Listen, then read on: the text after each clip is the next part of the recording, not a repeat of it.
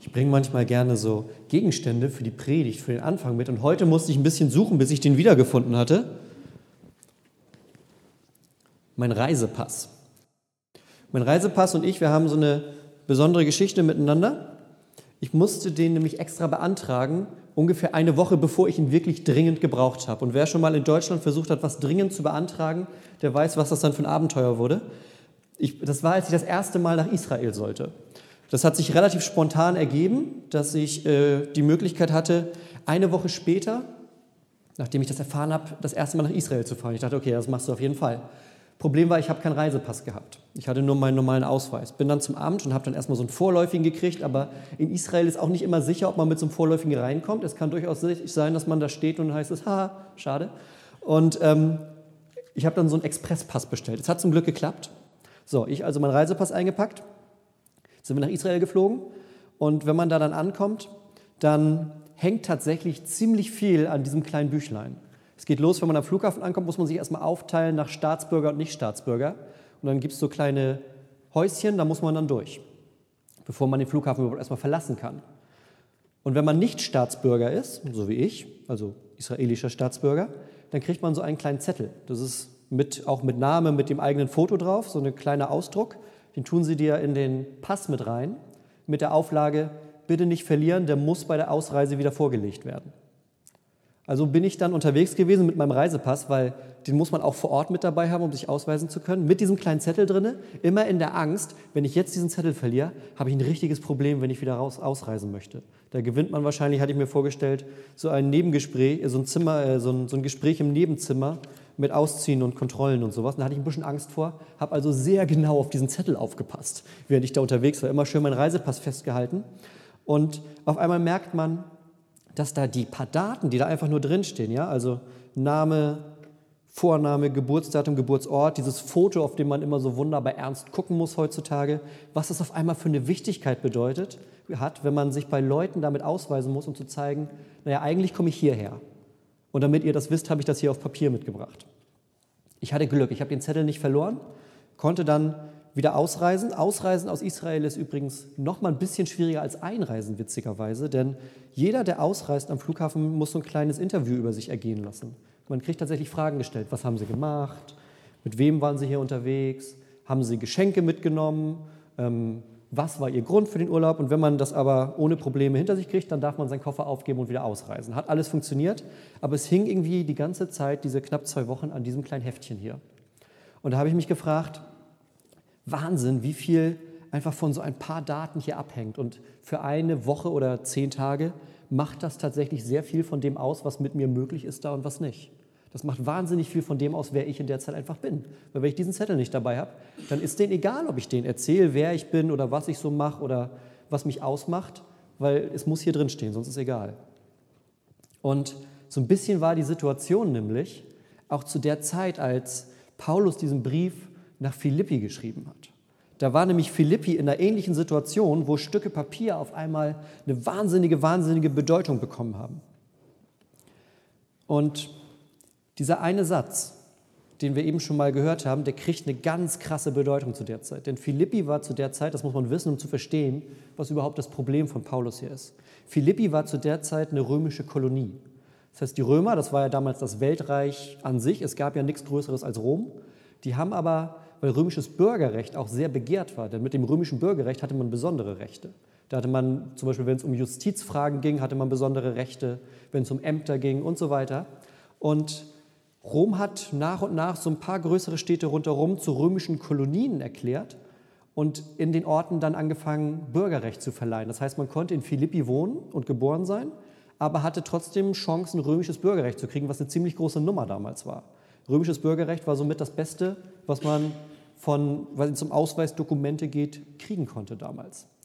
Und das war natürlich dann auch bei den Christen, die in Philippi gewohnt haben, ziemlicher Renner, weil die sich gesagt haben, so ein römisches Bürgerrecht, das ist schon was. Ja, auf einmal hat dieses Stück Papier einen ziemlich, ziemlich großen Wert bekommen für die Menschen zur damaligen Zeit. Und dahin schreibt Paulus jetzt seinen Brief und sagt dann auf einmal so Sätze wie, muss ich ihn suchen?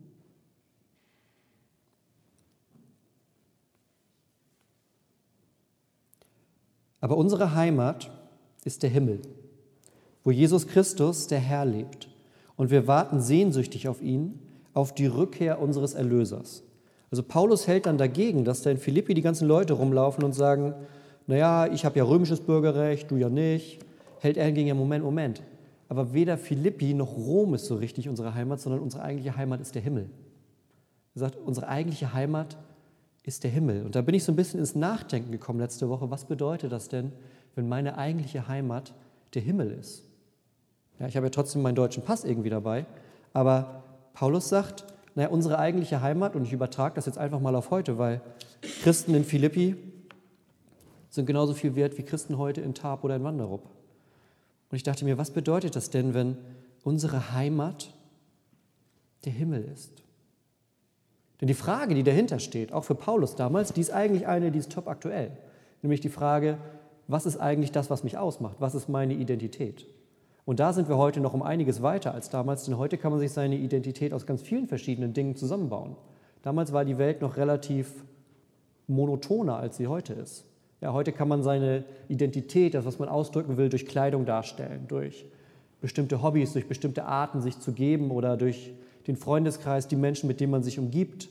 All das hilft uns, auf einmal dann so zu überlegen, ja, okay, wer bin ich denn jetzt eigentlich? Was macht mich denn aus? Und dann kann jeder von uns ein paar Dinge aufzählen, die dann auf einmal die Frage beantworten sollen. Und wenn man das alles zusammennimmt, das bin dann irgendwie ich. Schon auch noch ein bisschen mehr, was man nicht sieht, das, was in mir los ist, was ich auch nicht allen zeige, aber das ist schon ein ungefähres Bild von mir. Und mit der Frage hat im Endeffekt sich auch Paulus rumgeschlagen, wenn er da die Philipper gegenüber hatte, die sagen, naja, aber ich bin ja römischer Bürger. Das Schönste, was man zur damaligen Zeit sein kann. Und darauf antwortet er, naja, aber in erster Linie ist deine Heimat der Himmel und nicht Rom und nicht Philippi. Und hier bei uns in erster Linie eigentlich auch nicht Tab, sondern eigentlich der Himmel. Und da musste ich an so einen Satz denken, den Jesus mal gesagt hat und den wir nachher auch noch mal sagen werden im Vater unser.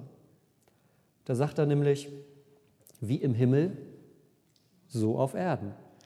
Also Jesus sagt, da ist schon ein gewisser Zusammenhang zwischen diesen beiden Orten. Wie im Himmel, so auf Erden. Da geht es ja am Anfang vom Vater unser darum, dass da ja, dein Wille geschehe. Wie im Himmel, so auf Erden. Das heißt, da das, was Gott im Himmel tut und was auf der Erde passiert, da gibt es eine Verbindung zwischen.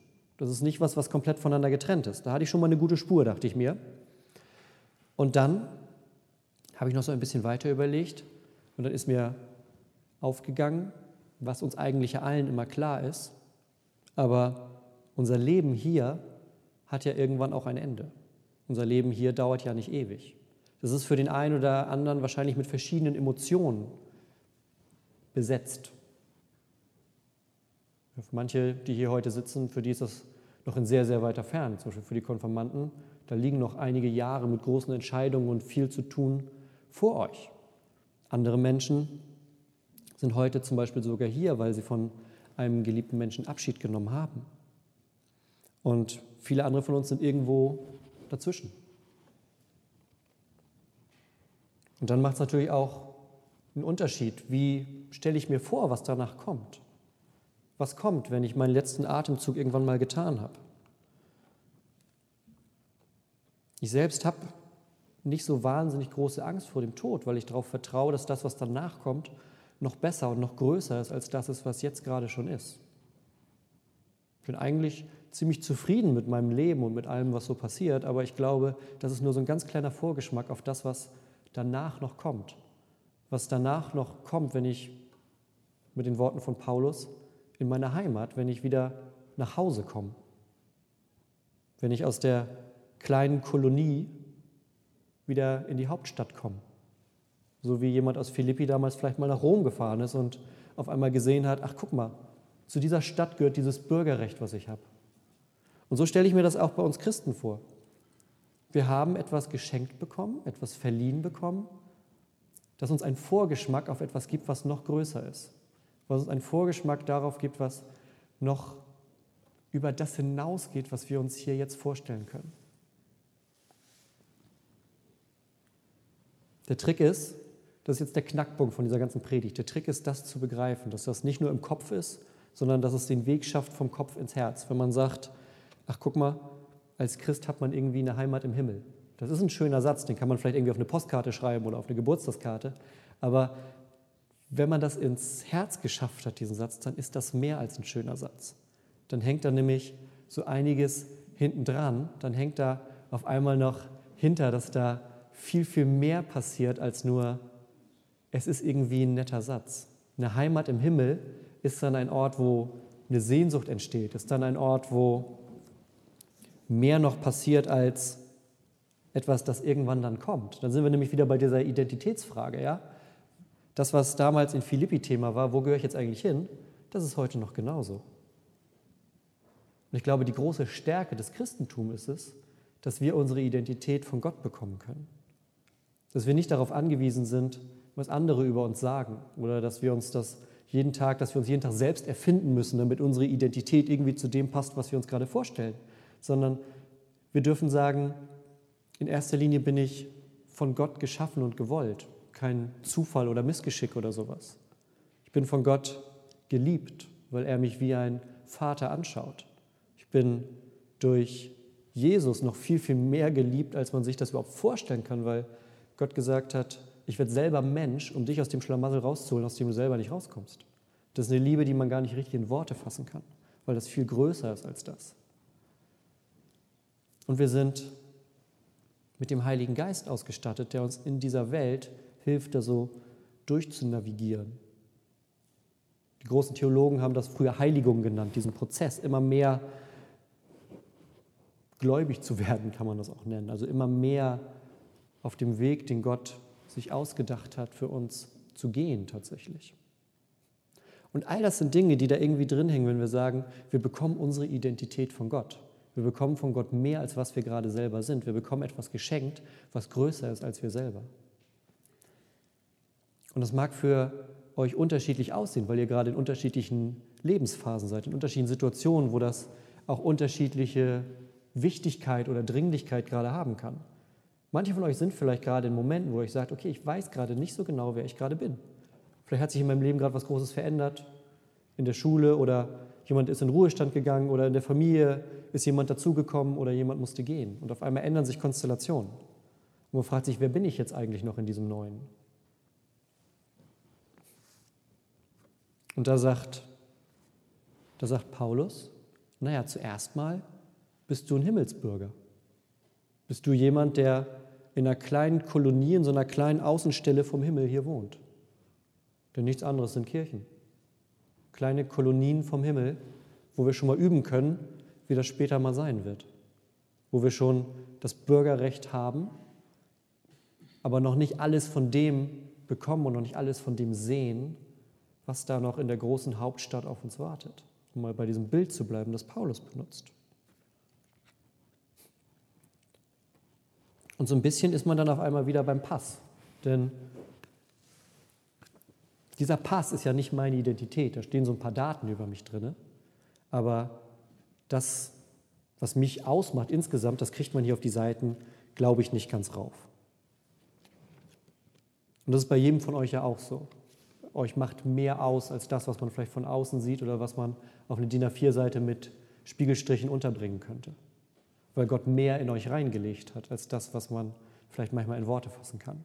Weil Gott euch mehr mitgegeben hat für euer Leben, um zu wachsen, um andere Menschen zu begleiten, um Gemeinde zu begleiten.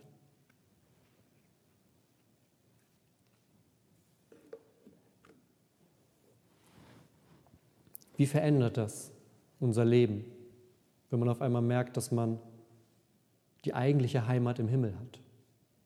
Ich glaube, das kann so ein Leben richtig auf den Kopf stellen. Denn wie würde eine Welt aussehen, in der ich so lebe,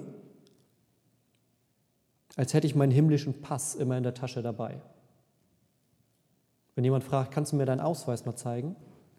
Dann zeige ich nicht so einen normalen Ausweis, sondern dann würde ich sozusagen meinen, meinen himmlischen Pass zeigen, weil meine eigentliche Heimat im Himmel ist. Wie würde das aussehen? Was wäre das für eine Welt, in der wir rumlaufen und sagen, naja, ich bin zwar gerade hier unterwegs, aber meine eigentliche Heimat, die ist woanders. Wir sind so Bürger, die eigentlich in den Himmel gehören. Ich stelle mir das vor, dass das eine Welt ist, in der mehr von dem zu spüren ist, was, was Jesus gesagt hat. Wenn Jesus sagt, lieb deine Feinde. Wenn Jesus sagt, kümmere dich um die Menschen, denen es deutlich schlechter geht als dir. Aber auch so Sachen wie, lieb Gott von ganzer Seele, mit ganzem Herz und deinem ganzen Verstand.